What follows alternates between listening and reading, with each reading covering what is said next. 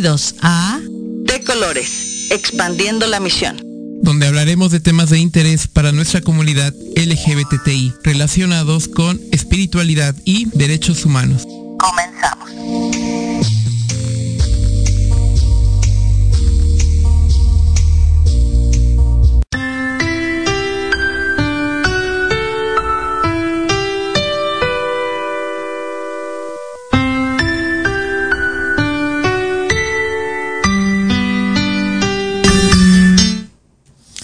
Hola, hola, ¿qué tal? Buenas tardes, buenas tardes a todos.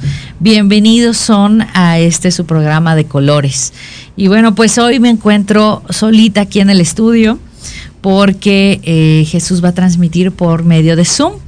Pero bueno, pues aquí estamos, aquí estamos este 15 de septiembre del 2021, en donde estamos preparándonos para poder dar el grito, ¿verdad? Para el pozole, las quesadillas y todo eso que podemos comer en estos días. Y bueno, pues te doy la bienvenida. Hoy seguimos con el tema de tanatología, que estaremos, estaremos eh, preparados para sufrir una pérdida. Yo creo que nadie, nadie estamos preparados. Pero bueno, quiero dar eh, la bienvenida a mi amigo Jesús. Jesús, ¿estás por ahí? ¿Estás por ahí, Jesús? En Zoom. Yo espero que sí y que no me dejen aquí colgada. ¿Verdad? Ok, bueno, Jesús, cuando estés listo, este, pues avísame para que podamos seguir. Eh, habla, vamos a hablar este día sobre si estamos preparados para la pérdida, si en realidad eh, en algún momento podemos llegar a pensar en la muerte, si podemos tocar el tema con nuestra familia, si podemos tocar el tema con nosotros mismos, porque nosotros mismos a veces no queremos pensar en la muerte.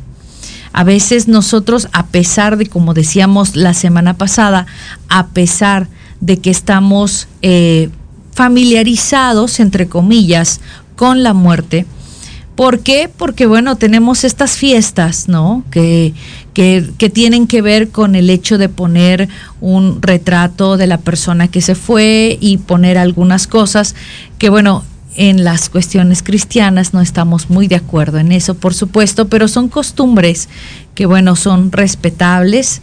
Recuerda que siempre, siempre vamos a respetar las costumbres de las personas y, bueno, eh, ese tipo de, de trabajos que se hacen, este tipo de, procesos que se hacen, como poner una ofrenda y todo esto, también es un proceso de duelo. También es un proceso de duelo. Estamos preparados para eso, estamos preparados para, para hablar sobre el, este, este, esta, lo que es la muerte y este tema. Eh, ¿Tenemos algún asunto pendiente en realidad? Creo que algunas personas podrían llegar a pensar, no, no me quiero, no quiero irme antes de, antes de pedir perdón, antes de volver a hablar con mi familia, antes de cualquier otra cosa. Entonces creo que todo de todo esto vamos a hablar el día de hoy. Jesús, ¿todavía no estás ahí o sí ya estás? ¿Me escuchas? Perfecto, perfecto, ya te escucho. Qué bueno. Teníamos problemas acá con el audio. Ok, no te preocupes, pero tú nos vas a dar una introducción sobre precisamente el impacto que ha generado esta enfermedad, eh, la COVID, en la comunidad LGBTI en México. Sí, es Lili. Fíjate que eh, pues es un tema muy, muy importante, interesante y creo que el impacto que ha tenido esta pandemia en la población LGBTI, pues no hay que no hay que demeritarlo, no hay que hacerlo a un lado, porque creo que si bien en materia de como enfermedad, a todos, pues ahora sí que ha arrasado parejo la enfermedad, sí hay ciertos elementos importantes que tenemos que rescatar con respecto a la población LGBTI y te voy a, voy a traer a colación un informe que se llevó a cabo el año pasado que se llama Impacto diferenciado ante la COVID-19 en la comunidad LGBT más en México. Eh, lo que se hace en esta en este impact en este informe pues es rápidamente te cuento eh, se lanza una encuesta en línea y la gente que se identificaba como parte de la población LGBT más, pues la contestaba, claro, era totalmente anónima y hay que aquellos que quisieran hacerlo.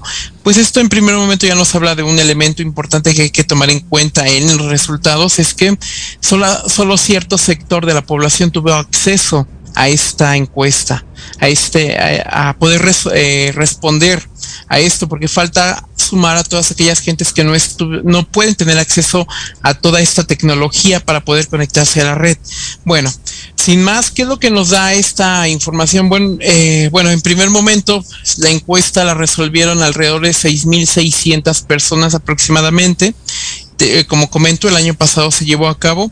Y en materia de salud, bueno, jóvenes entre 18 y 19 años se, se encontró que el 40% refirió tener pensamientos suicidas y 15% intentó suicidarse de aquellos que respondieron la encuesta. Esto nos habla de qué nos está hablando, que si bien no hay una afectación de manera directa por la COVID en la población LGBTI, que podamos decir que eh, la enfermedad los ataca más fuerte o cualquiera de estas suposiciones, sí hay factores alrededor de esta situación o lo que generó la, la, la pandemia que está alterando o está orillando a que la gente tome distintas decisiones. ¿A qué me refiero?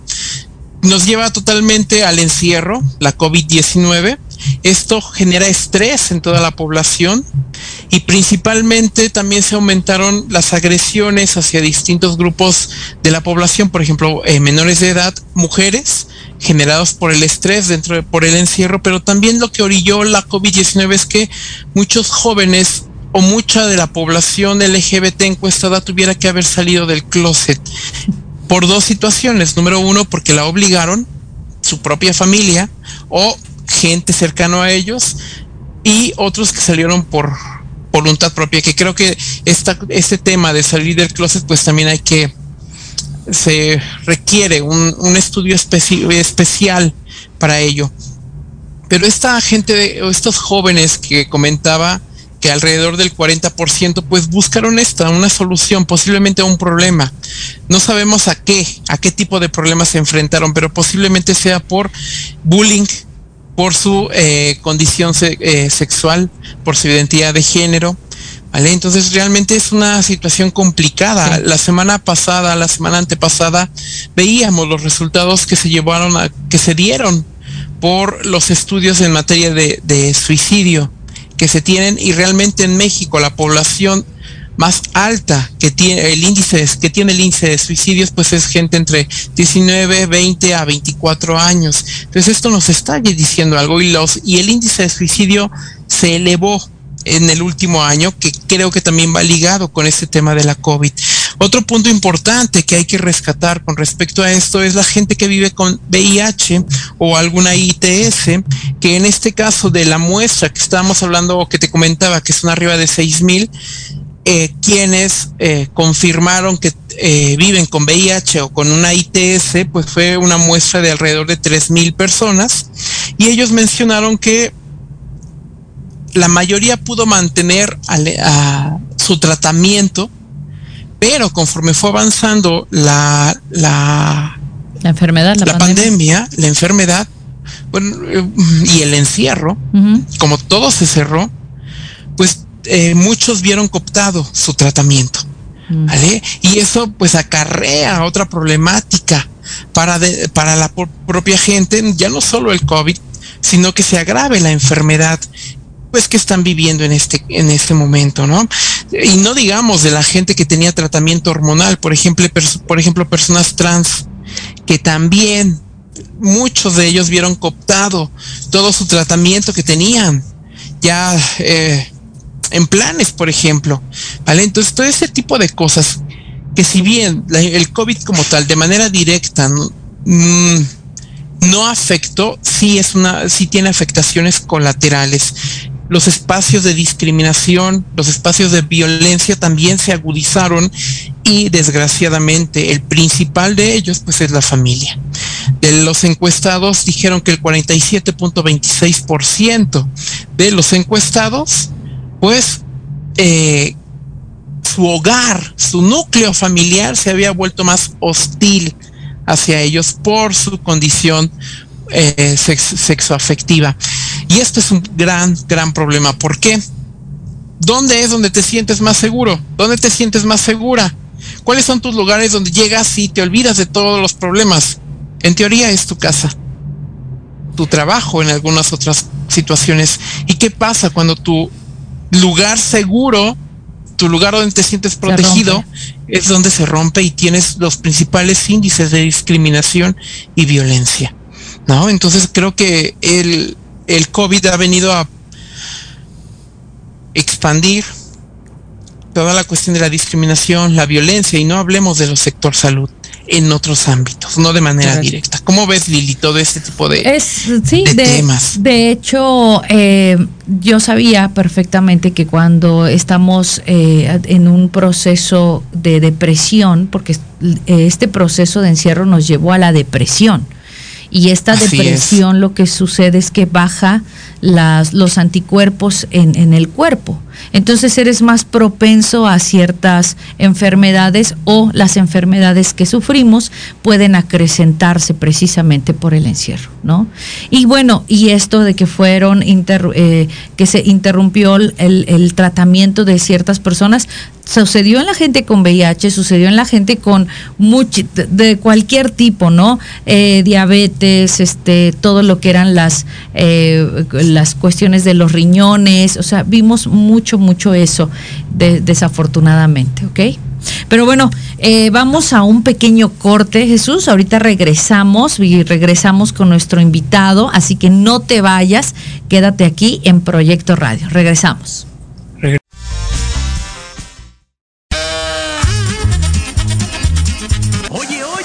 ¿A dónde vas?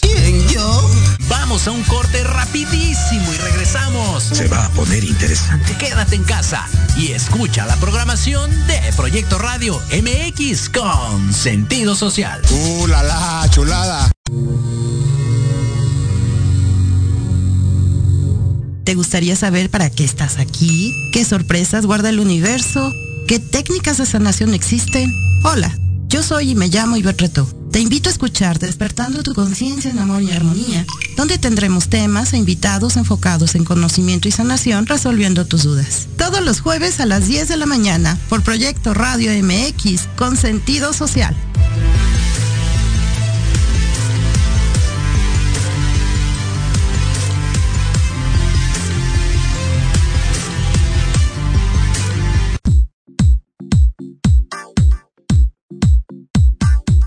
No te pierdas todos los lunes de 9 a 10 de la mañana. Construyamos juntos con Luis Triana. Programa de emprendedores para emprendedores. Solo por Proyecto Radio MX con sentido social.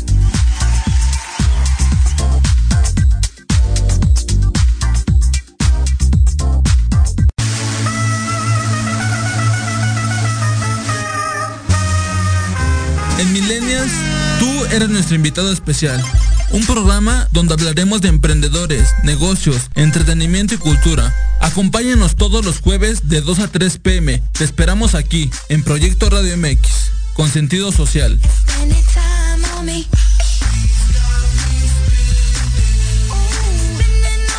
Proyecto Radio MX, tu opinión es importante. Envíanos un mensaje de voz vía WhatsApp al 55 64 18 82 80 con tu nombre y lugar de donde nos escuchas. Recuerda 55 64 18 82 80. Ahora te toca hablar a ti.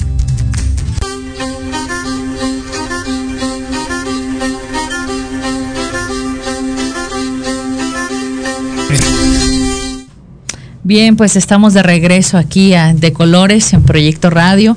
Bienvenidos si nos estás sintonizando. Recuerda que tenemos ahí el chat para que nos escribas, nos platiques a lo mejor de tu experiencia, a lo mejor nos hagas una pregunta y con mucho gusto te la contestamos. Estamos en vivo y podemos leer todos los mensajes que nos mandas, ¿ok?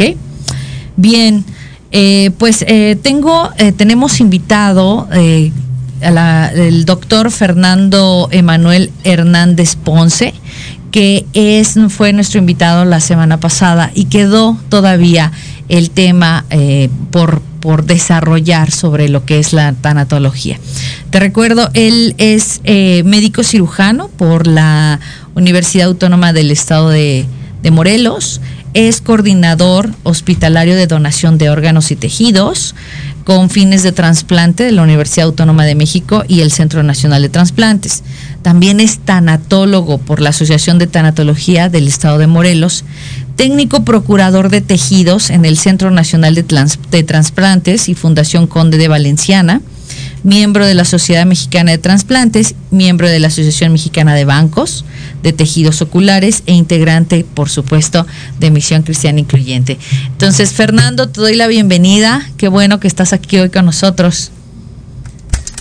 Hola, hola a todos. Muy buenas tardes. Hola, Fer. Pues bueno, pues aquí estamos, aquí estamos y bueno, pues teníamos todavía el tema por desarrollar, ¿sí, Fer? De hecho, eh, a mí me gustaría que empezáramos un poquito con el tema de eh, qué es la muerte, Fer. ¿Qué es la muerte? ¿Cuál es el, el, punto, el punto científico de la muerte? Bueno, para empezar, el tema, la muerte es un tema tabú. Sí. Es algo de lo que casi no se habla, es algo de lo que la gente no quiere platicar es algo que les duele, es algo que les recuerda. Médicamente, pues es el cese de las grandes funciones que tiene todo organismo, principalmente la respiratoria, la circulatoria y la neurológica. Vista desde un sentido tanatológico, pues es el término de la vida de una persona y es la transición a, hacia otra vida, hacia otro momento, hacia otra situación.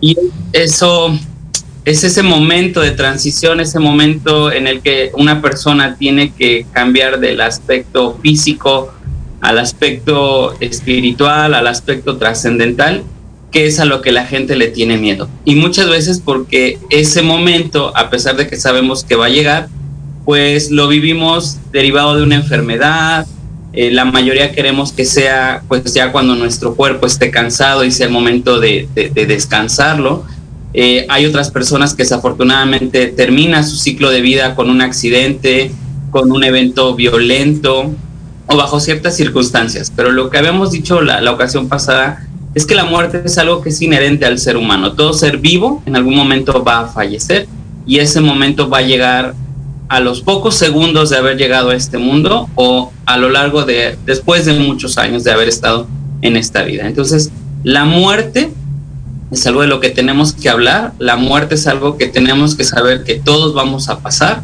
es un momento doloroso para nuestros seres queridos porque pues nosotros nos vamos. Y realmente el morir pues se, se dice y se conoce que no duele porque hay algunas experiencias incluso de algunas personas que han estado muertas algunos segundos y te refieren esa paz, esa tranquilidad y al momento de regresar a esta vida, pues es cuando vienen nuevamente esas sensaciones. Pero justo ese, ese, ese momento, pues cada uno de nosotros le tocará experimentarlo llegado ese momento. Yo me acuerdo que cuando tomé el curso de tanatología contigo, eh, y por supuesto también cristianamente hablando, eh, hablamos de el alma, el cuerpo y el espíritu, ¿no? Existen esas tres, eh, esos tres eh, formas que están en nosotros. Entonces, eso, eso es algo muy importante, creo yo, que la gente lo sepa, porque hay veces que las personas piensan que solamente existimos aquí en el ahora, en el sentido de que cuando nuestro cuerpo deja de respirar, pues desaparece todo. Y creo que no es así, desaparecen dos cosas, que en ese caso del la psique, la mente y el cuerpo, pero el espíritu queda. El espíritu tiene, los que por lo menos tenemos una creencia de ese tipo, esperamos y creemos que este, el espíritu sea una, un, un ser que va a estar por la eternidad, ¿ok?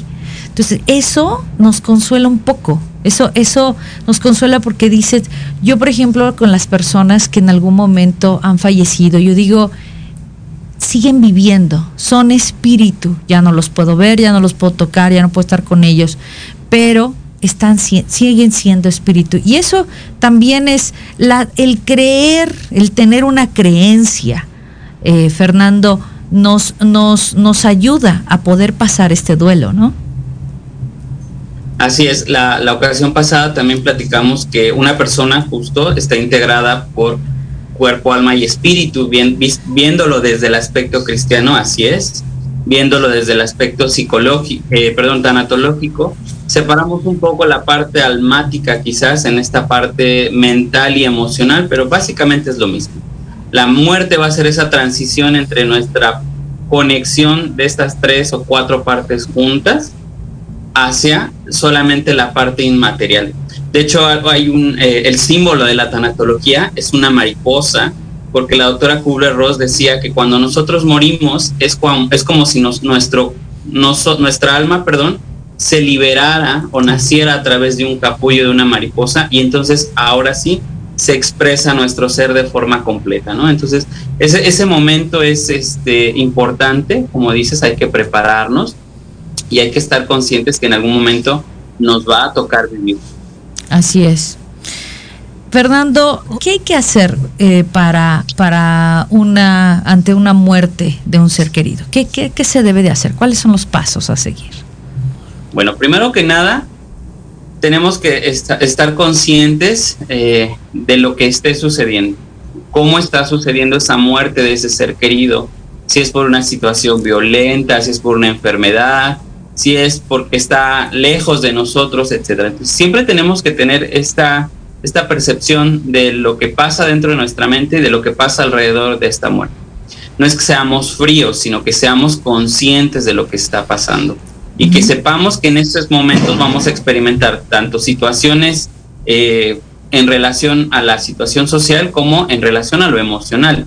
Va a morir alguien que yo quiero, va a morir alguien que es para mí importante quizás tenga, como decías, algún asunto pendiente con esa persona o quizás tenía algo que decirle y no le dije, o quizás le dije de más y entonces empiezan esta serie de remordimientos, de culpas o de sensaciones de que algo faltó o incluso de la injusticia de creer que una persona puede morir joven y le faltaba mucho por vivir o una persona eh, ya grande incluso tampoco la dejamos ir porque pues representa a nuestro padre, a nuestra madre y pues no quisiéramos nunca separarnos de este ser querido.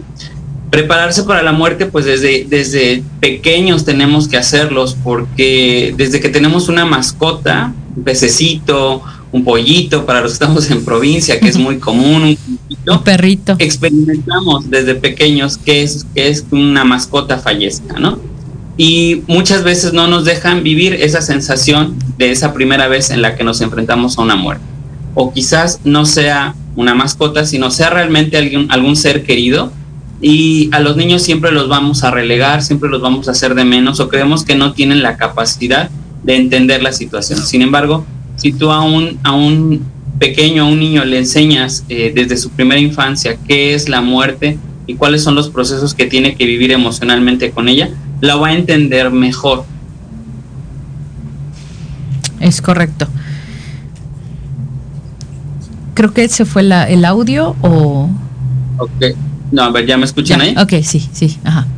Sigue. Entonces, eh, eh, es muy importante esta situación, bueno, esta parte de explicar a los niños, un adulto incluso cuando vive una muerte, cuando vive esa pérdida de un ser querido, como te digo, puede ser por alguna situación de enfermedad, alguna cuestión violenta, incluso eh, la, la pérdida de un ser querido, como decíamos también por un secuestro, donde no vemos, a lo mejor muchas veces, o no sabemos qué pasó con nuestro familiar, no sabemos si está vivo, si está muerto, las probabilidades muchas veces indican que ya puede haber fallecido, pero no vemos ese cuerpo. Y entonces conservamos una esperanza bajo una situación muy complicada que es la desaparición de una persona y, preferimos eh, seguirlo buscando y tener esa esperanza hasta encontrar ya sea la persona viva o ya encontrar a alguien o algún resto y poderlo tener en casa para poderle, como dicen eh, los mexicanos, ¿no? Darle una sepultura en casa y saber dónde está. Oye, sí, Ajá, sí, perdón, sigue, sigue. Eh, es, importante entonces esta cuestión de, la muerte, eh, como, como todo, ¿no? no estamos preparados, pero poco a poco lo tenemos que ir experimentando. Precisamente por eso es que a lo largo de nuestras vidas vamos teniendo estas llamadas pequeñas muertes o duelos cuando nosotros perdemos algo. Y entonces es cuando vamos entendiendo este proceso del duelo, las etapas, que vamos a entrar quizás en una negación, que vamos a eh, entrar en una confrontación de emociones, ira, culpa, miedo, frustraciones. Y si nosotros no dejamos que experimentemos esto, el llegar a una comprensión, el perdonar incluso a esa persona que ya murió, porque al final te abandona una persona, eh, hay esa sensación de orfandad, entonces es importante poder llegar a, ese, a, esas, a esa etapa del perdón para poder pasar a una aceptación, donde tú ya vas a poder eh, darle un nuevo significado a, esta pérdida, no olvidar a la persona, sino más bien ya no sufrir por esa, eh, eh, esa, falta de este ser querido. Correcto. Entonces sí es muy importante. Correcto. Jesús, ¿tienes alguna pregunta o Claro, claro, yo creo que lo que dice Fernando es muy interesante y muy importante porque nos habla de todo este proceso que sin duda estamos seguros que lo vamos a vivir. Sí, pero ¿cómo, cómo, cómo me preparo para morir?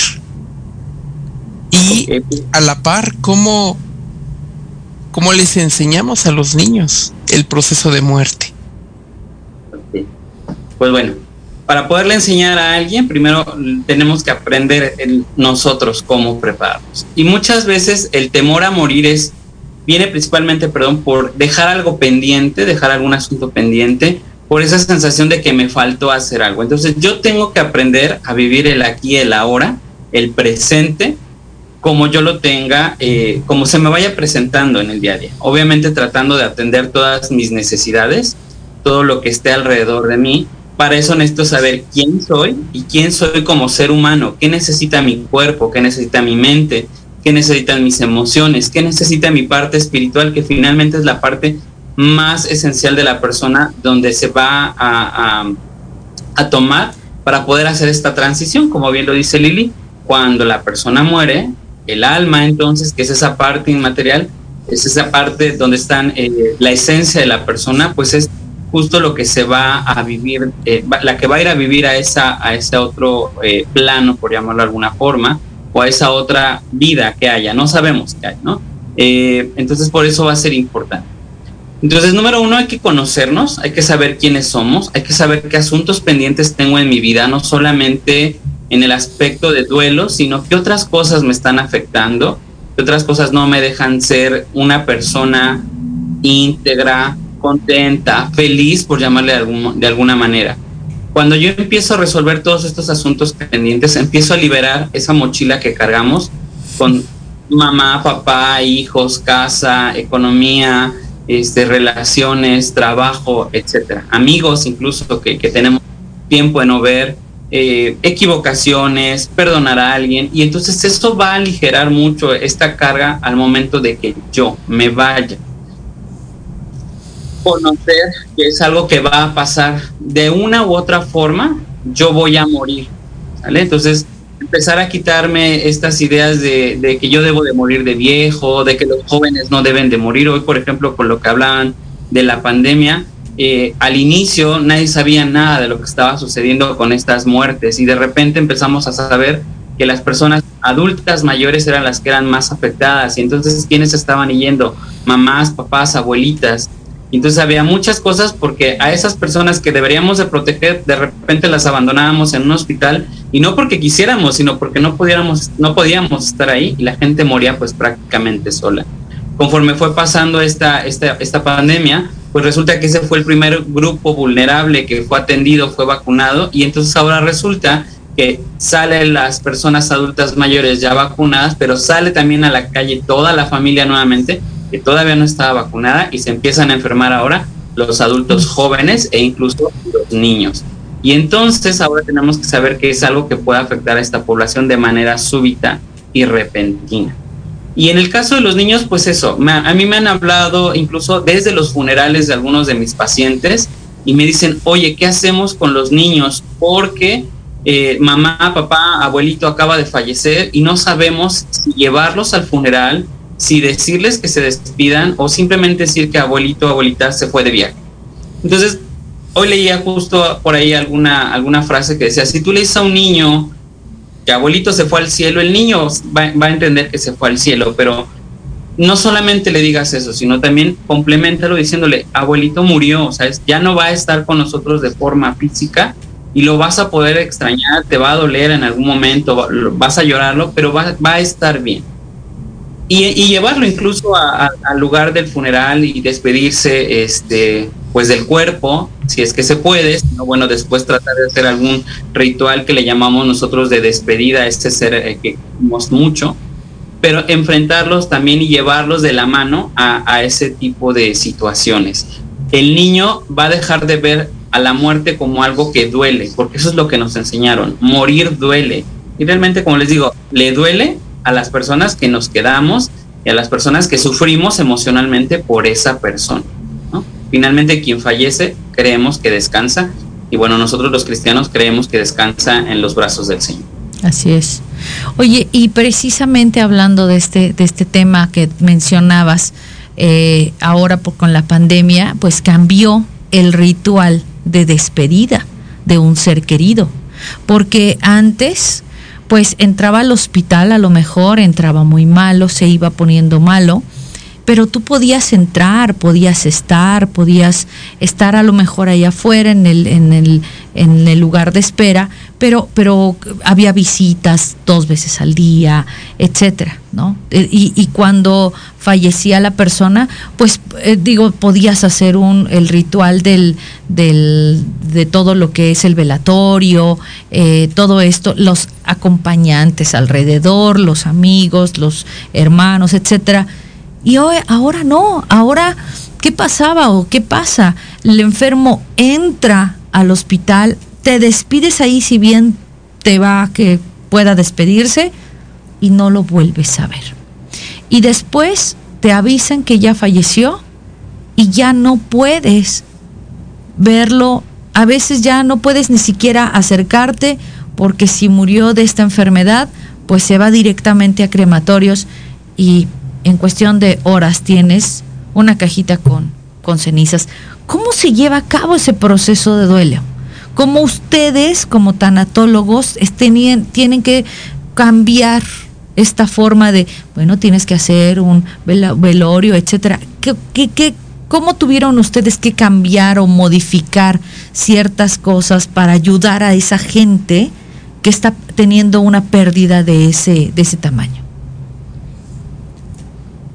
Claro. Cuando un doliente, que así les llamamos a las personas que están pasando por un duelo o un proceso de pérdida, llega con nosotros o por lo menos a la consulta conmigo, lo primero que hacemos es tratar de conocer cuál es su concepto de la muerte. Porque muchas veces en ese concepto de la muerte creen que hay una injusticia en el que la persona, por la razón que sea, haya fallecido. Y entonces es cuando viene el enojo, principalmente con el personal de salud, con la propia persona, con ellos mismos, generan culpas, se generan frustraciones. Eh, hay enojo incluso con, con Dios por no haber salvado a esta persona. Entonces necesitamos ir viendo cómo están estas emociones e ir eh, alimentando y, yo creo que cambiando un poco el concepto de la muerte de esta persona. Cuando eh, ella acepta que todos vamos a morir y que bueno, desafortunadamente no estuvo en las manos de, esta, de, este familiar o de este doliente el cómo su familiar muriera, entonces podemos ir avanzando en ir atendiendo estas emociones. El miedo es algo que está latente como una emoción en todos los duelos, sin embargo ahora pues todos tenemos miedo porque desconocemos una enfermedad tan grave como la que estamos viviendo. Tristeza porque estamos perdiendo a muchos seres queridos, no solamente a veces se vive un duelo que le llamamos pues, un duelo único, sino vivimos duelos en racimos. Hay familias, incluso eh, compañeros de la iglesia y hermanos de la iglesia han perdido hasta nueve familiares de, por esta enfermedad, ¿no? Y eso ha sido uno tras otro, tras otro. Entonces, son duelos en racimos, entonces son, son muchos duelos que se van viviendo al mismo tiempo. Eh, estamos viviendo enojo, por toda la situación eh, médica, sobre todo de, aislamiento, de tengo que cuidar a mi familiar, pero me tengo que cuidar yo y entonces tengo que acatar las medidas sanitarias, entonces no lo puedo ver y de repente ya me hablaron que está muy grave y entonces tenemos que decidir si lo intubamos o no. Y entonces ahora ya me hablaron y ya me dijeron que ya falleció y ahora qué tengo que hacer y nadie puede ir al hospital y solo una persona hacer el trámite y me van a entregar a mi familiar quizás eh, a través de la funeraria y ya con un proceso de cremación. todo esto hace que la gente se enoje, tenga culpas, ¿por qué lo llevé al hospital? ¿Por qué no lo llevé a tiempo? ¿Por qué no lo vacuné? ¿Por qué?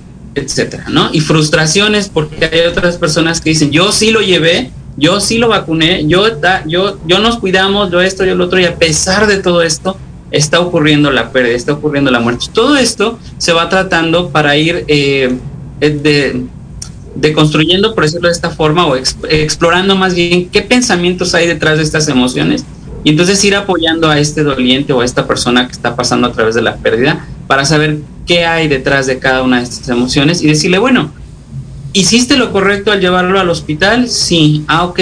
¿Lo estaban atendiendo? Sí, ok. ¿Estaba recibiendo el tratamiento que hay porque no hay algo específico todavía para esta enfermedad? Sí. Entonces, con eso la persona va entendiendo, va comprendiendo que no estuvo en sus manos muchas veces, y sobre todo en esta enfermedad, no estuvo en sus manos la muerte de esta persona. Bueno, de hecho, la muerte de alguien no está en las manos de alguien, salvo que sea pues un homicidio, ¿no? Donde la persona conscientemente decide quitar la vida de otra persona, ¿no? Y hasta eso, pues tiene sus cuestiones psicológicas, que la criminología pues es bastante buena en estudiar ese tipo de cuestiones. Cuando la persona está eh, entendiendo esto, pues bueno, se va a enfrentar a vivir el duelo quizás sin esta parte que para nosotros es muy importante, sobre todo en las muertes físicas, que es la parte del luto, sobre todo el luto social. Una persona no solamente es una persona en su casa, sino dentro de la sociedad, con sus vecinos, con sus amigos, en su trabajo, fungía como, como alguien. Y entonces el no tener en estos momentos esos, esos momentos de funeral donde la gente pudiera rendir eh, pues el agradecimiento, despedirse de su amigo, despedirse de su vecino, quizás de la persona que le ayudó en algún momento para algo, pues bueno, es necesario. Y eso es lo que se está quedando pospuesto por el momento. Nosotros tenemos algunas formas en las que o esperaremos el momento adecuado para que se pueda hacer un funeral quizás con las cenizas, quizás eh, solamente en casa, quizás con una foto, pero hacerlo, porque esa parte es importante también para, para la familia y para los, dolientes que están viviendo eso. Y si no, bueno, escribir una carta, eh, liberar algún, eh, alguna, este, algún, algún animalito, una mariposa, una paloma, etcétera, para representar, ¿no? Encender una vela. Entonces, estamos haciendo, pues ahora sí, uso de estos rituales que ya conocíamos como a manera de honrar y de despedir a este ser querido, porque no lo podemos hacer como nosotros quisiéramos, ¿no? Las redes sociales ahora también han, ayudado bastante para transmitir servicios religiosos, este, mandar las esquelas, etcétera, ¿no? Y eso ayuda a la familia. Eh, incluso cuando el doliente está listo para eh, deshacerse o liberarse de algunas pertenencias de la persona, también podemos regalarle a alguien a lo mejor algo que era importante, ¿no? Eh, una camisa, una gorra. Y el hecho de llevar eh, o entregar este objeto a otra persona hace que se liberen ideas, palabras, conversaciones que ayudan mucho a conocer cómo veían a, este ser que yo perdí otras personas. Y entonces viene este camino de recorrer la comprensión y, al final eh, pues aceptar que, la persona pues ya no va a estar con nosotros, nosotros como cristianos, que, fue la voluntad de Dios, ¿no? El, decir hasta aquí, porque es mejor que esté conmigo a que esté eh, en este momento, en esta vida, y que algo hay que aprender de la pérdida y de esta decisión que el Señor hace al, al tomar la vida de una persona. Ok, ok, Fer. Eh, faltando cinco minutos para terminar este corte, eh, quisiera yo hablar un poquito, que hablaras un poquito sobre eh, precisamente Jesús nos estaba dando al principio cifras, porcentajes que, que hablaba sobre las personas de la diversidad, cómo se vieron afectadas, cómo se han visto afectadas con respecto a este tipo, a la enfermedad, al encierro, ¿no? Eh, y yo creo que la depresión es ahorita el, pues una de las de los de las cosas más importantes que está pasando la gente, la depresión. A lo mejor no tanto por la pérdida de alguien, pero a lo mejor sí por estar mucho tiempo encerrado. También los, eh, al fin y al cabo es una pérdida que es la pérdida de la libertad, ¿no? La pérdida de poder salir libremente a la calle, ir a tu trabajo, regresar, ir a un restaurante, ir a un lugar con los amigos. Todo eso se cerró mucho el año pasado. Ahorita ya está abriéndose, pero el problema es que vuelven a haber contagios. Pero eh, la gente precisamente habla de, de, de o sea, cómo, cómo la gente está eh, viviendo esto? ¿Cómo ustedes, como ustedes como tanatólogos, están eh, procurando ese tipo de gente, la gente que está deprimida, la gente que está triste, la gente que perdió su libertad, que todos al final de cuentas, pero al final de cuentas, cada uno de nosotros lo hemos podido procesar de una diferente manera. Gente que se queda en su departamento de 50 metros cuadrados, de 60 metros cuadrados, y que a lo mejor tiene que estar trabajando desde su computador y ya no puede salir los viernes con los cuates, eh, etcétera, etcétera. ¿no? Regresando a este, de este corte, quisiera que me respondieras cómo están trabajando a este tipo de gente, si tienes gente con ese tipo de problemas de depresión y cómo lo están trabajando en tanatología. ¿Ok? Ahorita regresamos, regresamos, no te vayas, en tres minutos estamos de vuelta. Gracias.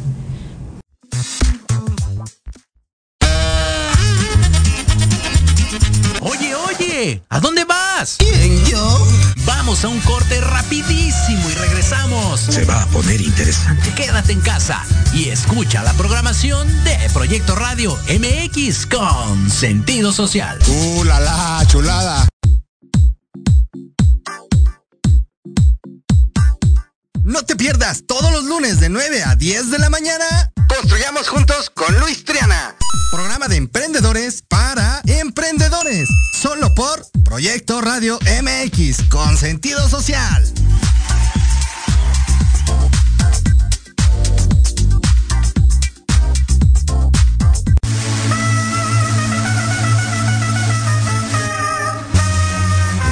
En Millennials, tú eres nuestro invitado especial. Un programa donde hablaremos de emprendedores, negocios, entretenimiento y cultura. Acompáñanos todos los jueves de 2 a 3 pm. Te esperamos aquí, en Proyecto Radio MX, con sentido social.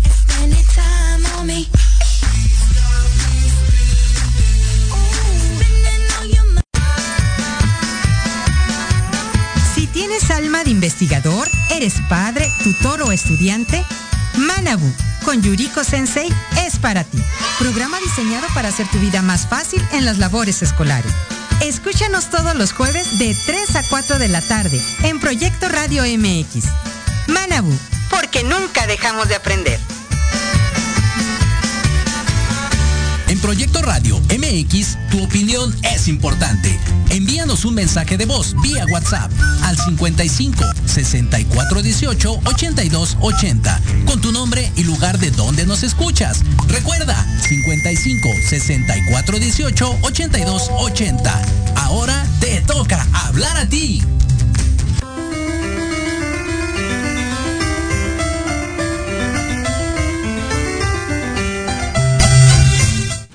Bien, pues ya estamos de regreso en Proyecto Radio en De Colores.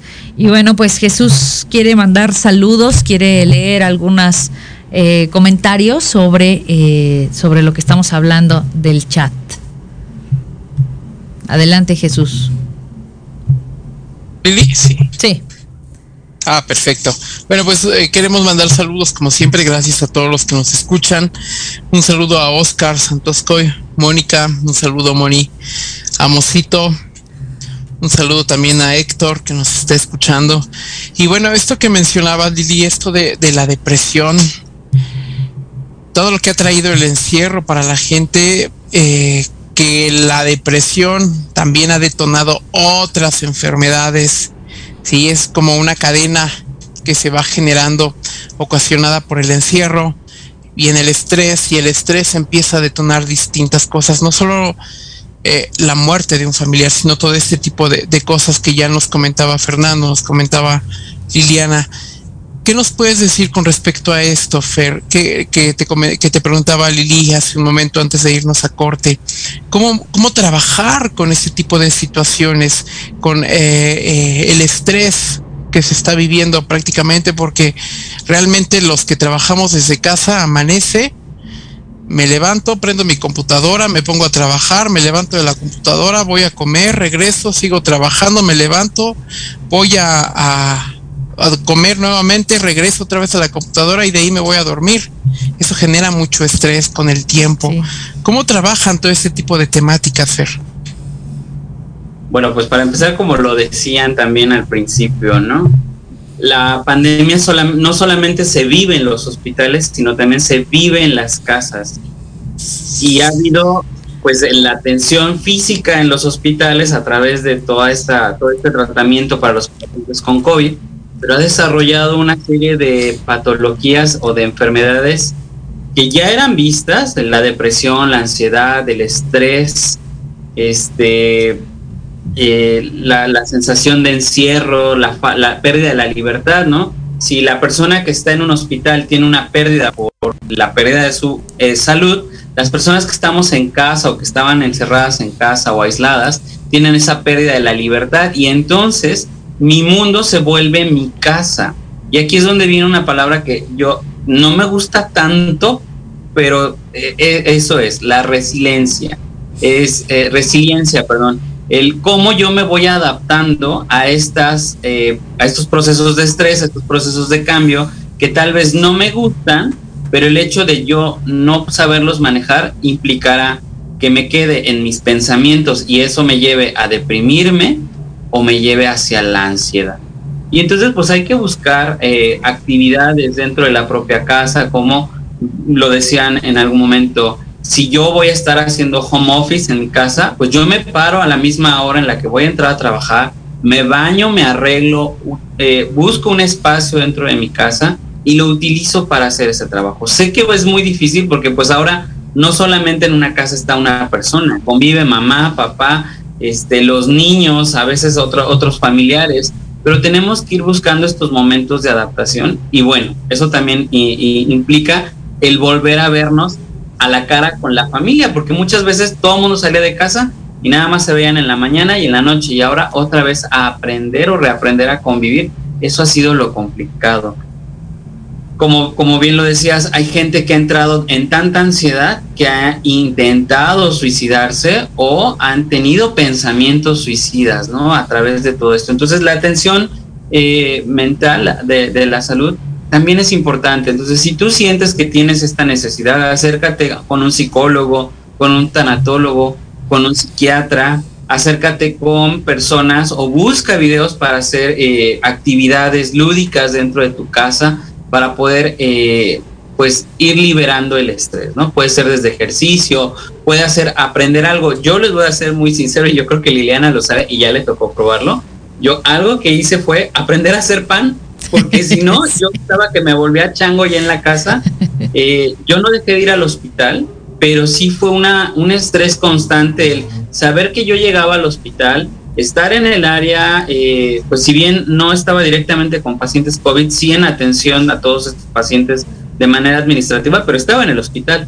Entonces, llegar del hospital, llegar a la casa, era una preocupación desde que me tengo que llegar, no me vean, no, no respiren donde yo estoy porque voy a entrar, me voy a cambiar, me voy a bañar y ya que esté limpio, entonces ya nos vemos. Y entonces eso, eso fue un estrés que tuve que aprender a manejar de alguna forma porque el gimnasio también me lo cerraron.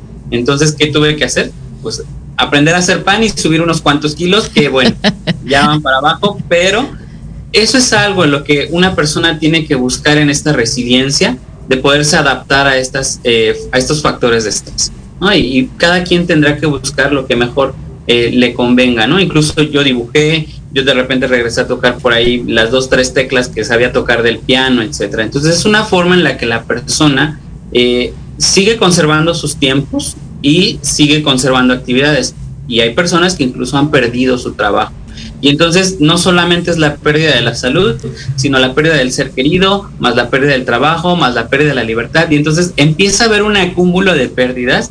Entonces cuando llegan con nosotros, de verdad, eh, yo siempre les digo a mis pacientes en la primera sesión, tómate una foto ahorita en el espejo y la comparas después. Y quienes lo han hecho, de verdad me han dicho, oye, es que es increíble la persona que llegué, o sea, destrozada completamente, a la persona a la que, pues, gracias a Dios he ido recuperando esa estabilidad emocional. Y entonces, pues bueno, es importante saber también cuándo necesitamos pedir ayuda, ¿no? Entonces, pues acércate con tu pastor, acércate con tu mamá, con tu papá, con un amigo, este, a, estas asociaciones incluso para eh, líneas del suicidio o de atención a la persona que tiene estas ideas, eh, a varias situaciones. No, no, no, no dejes de tener esta consulta y solicitar esa ayuda que todos necesitamos. Así es. De hecho, em, en algún momento yo me acuerdo que, de hecho, yo también empecé a hacer cosas. Yo también empecé a, a buscar hacer cosas, a pesar de que la casa es grande. Para los que, para los que no saben, tengo muchos perros. Tenemos muchos perros en casa. Entonces ellos me distraían mucho porque siempre hay algo que hacer con tanto perro. Y siempre hay un perro, siempre digo, siempre hay un perro que abrazar en, esta, en esa casa. Entonces, pero empecé a hacer un taller en la parte de atrás, un taller de carpintería, y empecé a hacer, hacer cosas. Empecé a hacer una mesa, después hice un, empecé a hacer este, unos eh, libreros, y, y, y, y empiezas a hacer cosas porque necesitas ocuparte de alguna forma y sacar todo ese estrés, todo ese miedo. Yo me iba a la parte de atrás, ponía música o ponía una entrevista, o ponía una, una prédica o algo y me distraía. Se me iban los, ya no escuchaba noticias porque nada más me ponían así muy, muy nerviosa y, era un momento de, de relajarme, ¿no? Creo que eso es muy, otra de las cosas eh, que me gustaría también, eh, ya nos faltan poco tiempo para terminar este último eh, parte, pero este último bloque, pero algo que gracias a que, pues yo creo que todo esto nos impulsa a buscar de Dios, ¿ok? Y fue y ha sido el momento más importante para Misión Cristiana Incluyente porque como tenemos grupos en línea, los grupos empezaron a llenarse. Y hoy tenemos más del doble de cómo empezamos, más del doble de personas de cómo empezamos esta pandemia. Creo que también se despertó mucho, esta pandemia lo que despertó fue el tengo que buscar mi, mi lado espiritual tengo que alimentar mi lado espiritual.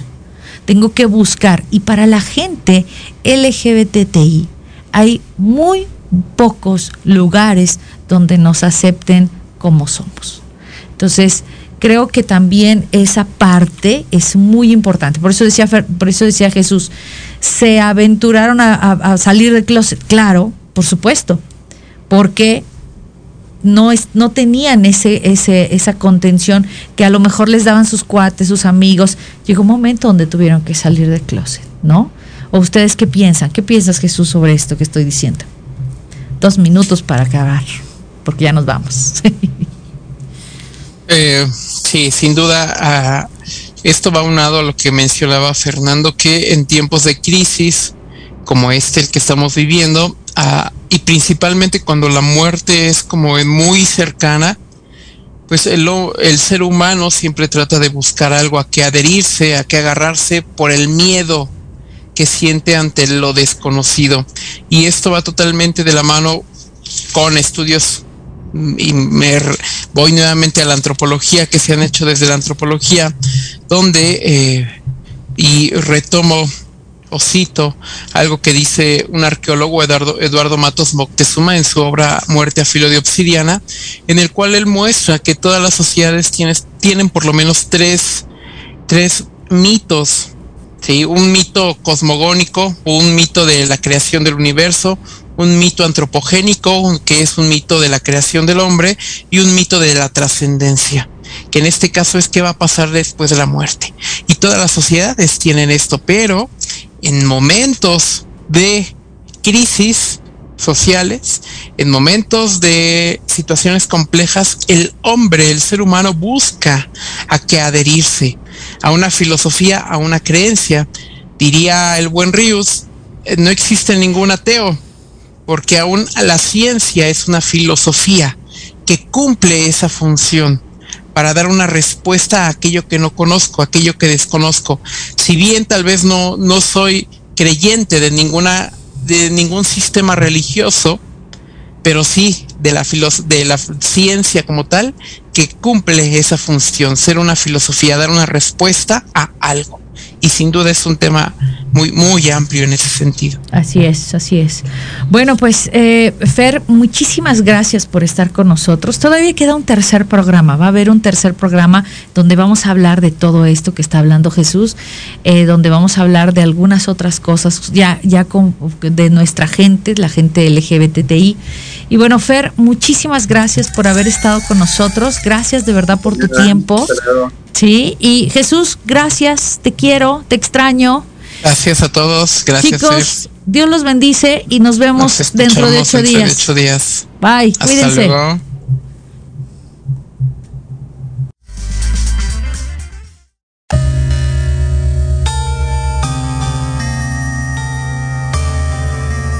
Es momento de despedirnos. Nos escuchamos el próximo miércoles de 6 a 7 de la tarde para seguir abordando temas de interés para nuestra comunidad de colores por Proyecto Radio MX con sentido social. Nos puedes seguir como Misión Cristiana Incluyente en Facebook, Instagram y Twitter.